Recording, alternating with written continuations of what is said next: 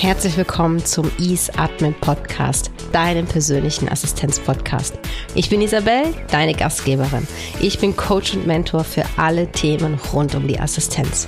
Hier bekommst du echte Geschichten aus dem Assistenzalltag, Tipps und Tricks wie auch Lösungsansätze, die du sofort umsetzen kannst für mehr Leichtigkeit in deinem beruflichen Alltag.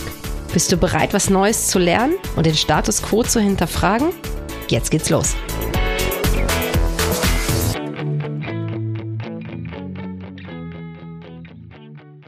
Wie du dem Zeitzonen-Chaos bei internationalen Meetings ein Ende setzt. Ich bin Isabel und ich finde es großartig, dass du auch zu Folge 4 eingeschalten hast und heute mehr darüber erfahren möchtest, was du tun kannst, um den Zeitzonen-Chaos ein Ende zu bereiten, wenn du internationale Meetings organisierst.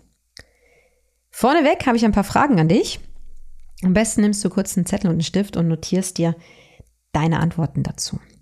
Also, wann stellt Europa bzw. die USA jeweils von Winter auf die Sommerzeit um? Frage 2. Wann stellt Europa bzw. USA von der Sommer- auf die Winterzeit um? Weil beide Kontinente haben einen spezifischen Zeitpunkt, wann das stattfindet. Kommen wir zur Frage 3. Welche Länder haben im 2023 die Zeitumstellung abgeschafft? Frage 4. Welches Land rechnet mit halbstündigen Zeitzonen? Und die letzte Frage an dich. Wo liegt die internationale Zeitzone 0? Wenn du alle Fragen jetzt einfach aus dem FF beantworten konntest, ohne auch nur nachzudenken, wow, Gratulation, dann ja, ist die Folge für dich trotzdem relevant. Na, hör trotzdem zu. Du weißt wahrscheinlich schon sehr viel, weil das ist wirklich ein sehr spezifisches Wissen, aber dennoch wirst du viel erfahren heute in dieser Folge. Und falls du aber ein paar Fragezeichen hattest, dann ist es jetzt umso wichtiger, dass du bis zum Ende dran bleibst, weil am Ende erfährst du alle Antworten auf die Fragen. Vorneweg möchte ich kurz sagen, dass ich jetzt nicht detailliert erklären werde, wie das System von Zeitzonen funktioniert, weil ganz ehrlich, das kann jeder von uns googeln, da können wir bei Wikipedia oder weiß Gott wo nachlesen. Darum geht es nicht, sondern es geht wirklich darum, wie arbeitest du damit? Was kannst du tun, damit du so smooth wie möglich international arbeiten kannst und Fehler vermeiden kannst? Und ich werde mich überwiegend auf die Zusammenarbeit mit den Zeitzonen USA beziehen. Aber das spielt am Ende des Tages keine Rolle, mit wem du da zusammenarbeitest und mit welchen Zeitzonen, weil das kannst du auf alles adaptieren. Ich habe vor einiger Zeit habe ich in einem Assistenzratgeber gelesen, äh, was man alles so tun könnte wegen dem Arbeiten mit Zeitzonen und da war unter anderem der Satz drin. Und egal wie gut du kommunizierst, es wird immer Assistentinnen geben, die das Konzept von Zeitzonen nicht verstehen und für die musst du mitdenken. Und das ist leider die Realität. Es gibt ganz, ganz viele, die wirklich das Konzept von Zeitzonen nicht verstehen. Und da können wir uns vielleicht aufregen drüber, weiß Gott was, aber es bringt's nicht, weil am Ende wir müssen das Meeting organisieren, wir müssen unseren Job machen, also müssen wir eine Lösung dafür finden. Und dafür habe ich heute wirklich diese Folge spezifisch vorbereitet, damit du daraus ganz viele Informationen ziehen kannst, um dir die Arbeit mit internationalen Counterparts zu erleichtern, Meetings einfacher und besser zu organisieren und Fehler zu vermeiden. Auf Instagram habe ich dich, falls du Follower bist, habe ich dich ja gefragt, hey, nenn mir deine Tipps mit Zeitzonen, was würdest du auch gerne verbessern? Und ich habe so viele Antworten bekommen. Also vielen, vielen Dank an alle, die mir geantwortet haben. Ich habe euer Feedback komplett mit dazu genommen in die Vorbereitung, also in den Inhalt dieser Folge. Und vielen Dank da nochmal an alle. Und die, die mir noch nicht auf Instagram folgen, hey, dann macht es doch noch eben, weil das werde ich immer mal wieder machen, dass ich nach eurer Meinung frage. So, jetzt lass uns ins Thema gehen, gar nicht mehr Zeit verschwenden. Als allererstes geht es darum, wie du die Kalender im Allgemeinen organisierst. Und es gibt die Möglichkeit, dass du im Outlook-Kalender weitere Zeitzonen hinzufügst. Das ist dann auf der linken Seite. Und das heißt, du hast direkt die Zeitzone gegenübergestellt. Falls du nicht weißt, wie das geht, gib kurz im Google ein, weitere Zeitzonen in Outlook-Kalender hinzufügen und dann findest du ganz, ganz viele Videos, wie das geht. Es ist super simpel. Dann finde die spezifischen Feiertage der Region heraus, mit der du am meisten zusammenarbeitest. Das ist einfach wichtig, weil jeder hat andere Feiertage und es ist einfach mühsam, wenn du irgendwie Zeiten und, und Zeitfenster raussuchst und ah, Möglichkeiten, ach, hier noch schieben. Und dann schreibst du eine ewig lange E-Mail an, an die Assistentin im anderen Land und die schreibt nur zurück, ja, nee, sorry, da ist Feiertag, geht nicht. Man ist einfach blöd. Deswegen kenne wirklich die spezifischen Feiertage von den Regionen, mit denen du zusammenarbeitest. Und falls du das noch nicht weißt, das ist ein super Grund, auch vielleicht mal ein Meeting mit der Assistentin zu machen mit der du da häufig im Kontakt bist. Und das kannst du ja genauso schreiben, hey, ich würde auch gerne mehr über eure Feiertage wissen, können wir nicht mal einen Coffee Catch-up machen? Und dann bin ich mir sicher, dass die Assistentin sich sehr gerne mit dir darüber unterhält. Und als drittes in der Kalenderorganisation ist es wichtig, dass du den Kalender nach einer anderen Zone ausrichtest, wenn sehr, sehr viele Meetings mit einer anderen Zeitzone stattfinden. Als Beispiel, bei meinem Executive halte ich zwei Abende die Woche, also Abende Nachmittage. Das ist so ab 15 Uhr. Blockiere ich für allfällige USA-Meetings. Wenn die nachher nicht gebraucht werden, die Blocker, ist das kein Problem, weil die fülle ich ganz von alleine. Nur es gibt nichts mühsameres, als irgendwelche One-on-Ones am Nachmittag zu haben und sie dann andauernd verschieben zu müssen, weil zu dem Zeitpunkt einfach die USA-Meetings stattfinden. Und deswegen habe ich den Kalender wirklich nach dieser anderen Zeitzone teilweise ausgerichtet. Also ich habe wirklich spezifische Blocker drin für Meetings mit USA. Gehen wir weiter zu den Tools. Was ist da wichtig und was gibt es da? Das Feedback, das war irgendwie so 50-50 von der Community über Instagram. Und zwar die einen bevorzugen Time and Date, die Webseite, und die anderen bevorzugen World Time Buddy. Ich persönlich bin ein größerer Fan von World Time Buddy, weil ich da einfach die Ansicht angenehmer finde. Auch ähm, die Bezeichnung der einzelnen Zeitzonen, die Kürze sind dort aufgelistet. Ja, mag ich einfach lieber, aber beide erbringen ihren Dienst. Also da ist wirklich, das ist eine persönliche Präferenz. Verwende entweder Time and Date oder World Time Buddy, um wirklich nochmal sicher zu gehen, wann ist welche Uhrzeit, in welchem Land, besonders wenn du die Zeitzonen nicht im Kalender hinzugefügt hast wenn das einfach unterschiedliche Zeitzonen sind. Und beachte die Zeitumstellung. Das war ja die erste, beziehungsweise die ersten beiden Fragen, die ich dir ganz am Anfang gestellt habe. Wann ist jeweils die Umstellung von Winter auf Sommer und von Sommer auf Winterzeit?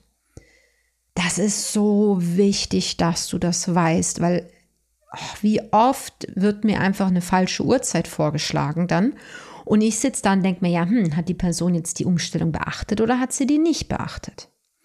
Weil der Clou ist, und das wissen so wenige, die USA wie auch Europa, also nicht wie auch, sondern USA und Europa stellen nicht zur gleichen Zeit von Winter auf Sommer um, beziehungsweise von Sommer auf Winter.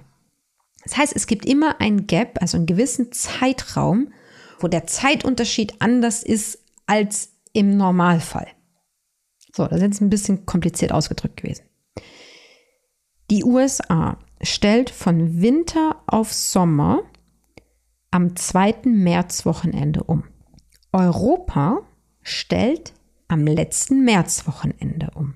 Das heißt, in diesem Zeitraum haben wir lediglich eine fünfstündige Zeitverschiebung zwischen Zürich und New York. Normalerweise haben wir ja eine sechsstündige Zeitverschiebung zwischen New York und Zürich zum Beispiel. So, und das muss beachtet werden, wenn diese Phase der Zeitumstellung ist. Und im Winter, ich meine, es wäre ja so simpel, wenn die USA auch wieder vor uns umstellen würde. Aber nein, sie stellt nach uns die Zeit um. Wir stellen in Europa immer am letzten Oktoberwochenende die Zeit um. Die USA stellt aber am 1. Novemberwochenende ihre Zeit um. Das heißt, in dieser einen Woche haben wir wieder nur eine fünfstündige Zeitverschiebung zu New York anstatt eine sechsstündige Zeitverschiebung. Also nochmal kurz sinken lassen. USA stellt von Winter auf Sommer am zweiten Märzwochenende um. Wir am letzten Märzwochenende. Das heißt, in dieser Zeit haben wir zu New York zum Beispiel nur eine fünfstündige Zeitverschiebung. Von Sommer auf Winter stellen zuerst wir um am letzten Oktoberwochenende und die USA am ersten Novemberwochenende. Und das ist ein Wissen, das ist so zentral, weil wenn du das nicht weißt, hey, es gibt andauernd Fehler und Schwierigkeiten, wenn du für diesen Zeitraum Meetings organisierst. Deswegen markiere diesen Zeitraum im Kalender deines Executives. Das ist wirklich, das ist essentiell. Es ist nichts Nervigeres, als einen Termin zu vereinbaren und du einigst dich irgendwie auf eine Uhrzeit. Die eine Person sagt, ja, 10 Uhr New York Time, du sagst, ja, 16 Uhr European Time und auf einmal kriegst du einen Termin für 15 Uhr. Ja, was ist passiert? Die Zeitumstellung wurde nicht beachtet. Und das ist echt mühsam. Also, verstehe, wann und wie die Zeit umgestellt wird und markiere das auch im Kalender. Gut, gehen wir weiter zur Kommunikation. Schreibe immer beide Zeiten, also beide oder mehrere Zeitzonen, kommt natürlich darauf an, wie viele beteiligt sind, in die E-Mail rein, die du versendest. Also wenn ich mit USA, also mit New York koordiniere, schreibe ich immer zuerst die europäische Zeit slash die New Yorker Zeit. Damit, falls es einen Rechenfehler gibt oder sonst irgendwie, das Ganze frühzeitig auffällt und auch, es macht ja dem Gegenüber das Leben so viel leichter, wenn die Zeitzone von der Person schon dort steht. Und du kriegst dadurch schneller eine Antwort, um es mal ganz einfach zu sagen. Dann als nächstes versende deine E-Mail zur Arbeitszeit deines Gegenübers. Ich versende nicht zu unserer Morgenzeit E-Mails nach USA, sondern das mache ich wirklich erst ab 14, 15 Uhr, weil die Wahrscheinlichkeit dann einfach viel höher ist, dass ich schneller eine Antwort bekomme, wenn meine E-Mail viel weiter oben ist. Beachte das einfach in deiner Kommunikation. Und andersherum, wenn du mit APEC kommunizierst, ja, dann schreib das als allererstes am Morgen. Weil dann kriegst du am gleichen Tag noch eine Antwort und darum geht's ja. Genauso ist es, notiere in deiner E-Mail, besonders wenn es dringend ist, wann und wie du erreichbar bist, wie lange du erreichbar bist, damit die Person auf der anderen Seite weiß, bis wann sie sich bei dir melden muss, damit das Ganze noch gefixt werden kann. Und manchmal ist es auch einfach sinnvoll zu telefonieren. Ruf die Person einfach an. Mach kurz am Telefon das Ganze aus und so geht es meistens dann doch am schnellsten. Was auch noch aus der Community herauskam, was ich einen sehr sinnvollen Tipp finde, ist, wenn dein Executive sehr viel reist und somit auch in sehr vielen verschiedenen Zeitzonen unterwegs ist, gib das in deiner Kommunikation an mit der anderen Zeitzone. Weil wie mühsam ist es denn, wenn die andere Person dir Gegenvorschläge bringt, weil deine Vorschläge vielleicht nicht möglich sind, aber in der Zwischenzeit verreist dein Executive und befindet sich in einer anderen Zeitzone, ja, da ist der Aufwand von der anderen Person für nichts und wieder nichts. Deswegen schreib das rein, so irgendwie nach dem Motto, bitte beachte, dass der Hans-Peter die Woche drauf sich in Asien befindet und aus dem Grund eine andere Zeit beachtet werden. Schreib's einfach. Sei kommunikativ. Sei proaktiv in dem, was du mitteilst, weil du machst deinem Gegenüber wie auch dir das Leben damit leichter. Also, was heißt das zusammengefasst? Organisiere den Kalender. Füge andere Zeitzonen hinzu, kenne die spezifischen Feiertage und halte auch die Zeitfenster frei, die in der Regel verwendet werden müssen für Meetings mit anderen Zeitzonen. Kenne die wichtigsten Tools bzw. die wichtigsten Eigenheiten.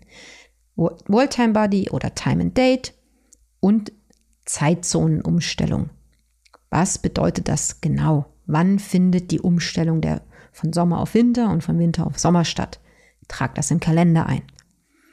Und bei der Kommunikation mit anderen Zeitzonen versende deine E-Mails zu Zeiten, wo auch die andere Person am Arbeiten ist. Dadurch kriegst du eine schnellere Antwort. Und achte auch darauf, dass du bei Terminvorschlägen alle Zeitzonen auflistest, die auch involviert sind bei diesem Termin.